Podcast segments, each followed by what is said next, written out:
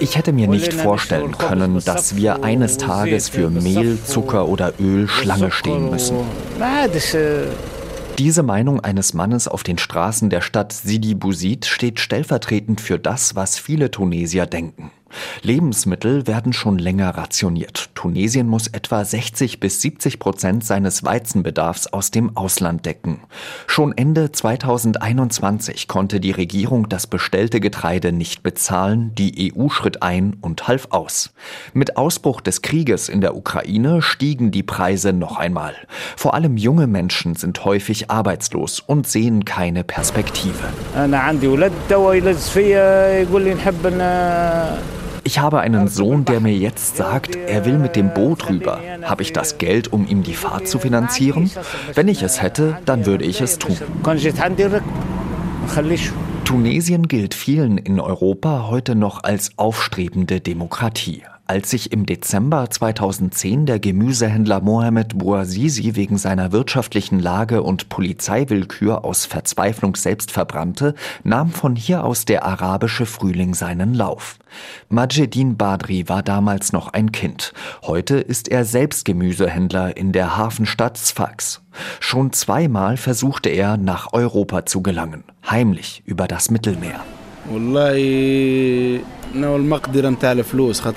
Es ist alles eine Frage des Geldes. Wenn ich das hätte, würde ich gerne ins Ausland gehen.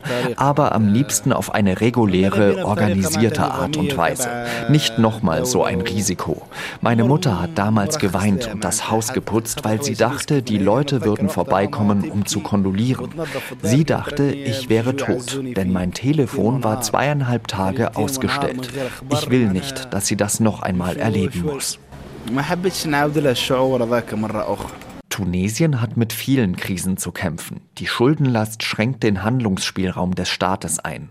Der Tourismus brach ein, erst wegen mehrerer terroristischer Angriffe, dann aufgrund der Pandemie. Eine Mischung, die zu immer mehr Flucht führt. Mehr als 18.000 Menschen erreichten im vergangenen Jahr nach Angaben des tunesischen Forums für ökonomische und soziale Rechte von Tunesien aus die italienische Küste. So viele wie noch nie. Kein Wunder, meint die Jurastudentin Rasha. Tunesien, das ist vorbei. Ich liebe mein Land, wir alle tun das.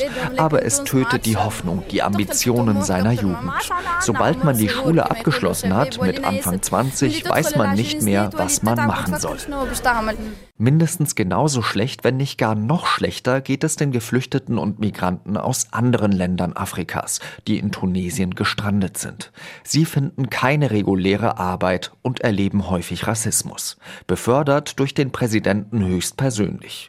Im Februar verbreitete Kais Said selbst rassistische Verschwörungstheorien. Er behauptete, ein kriminelles Komplott sei im Gange, um die demografische Zusammensetzung Tunesiens zu verändern. Horden von illegalen Einwanderern seien verantwortlich für Gewalt, Verbrechen und inakzeptable Handlungen. Menschen dunkler Hautfarbe wurden daraufhin angefeindet und tätlich angegriffen. Aus eigener Kraft scheint Tunesien diese Probleme nicht lösen zu können. Zumindest trauen es die Tunesier ihren Politikern nicht zu. Bei den Parlamentswahlen beteiligten sich sowohl im ersten Durchgang als auch in der folgenden Stichwahl nur 11 Prozent der Wahlberechtigten.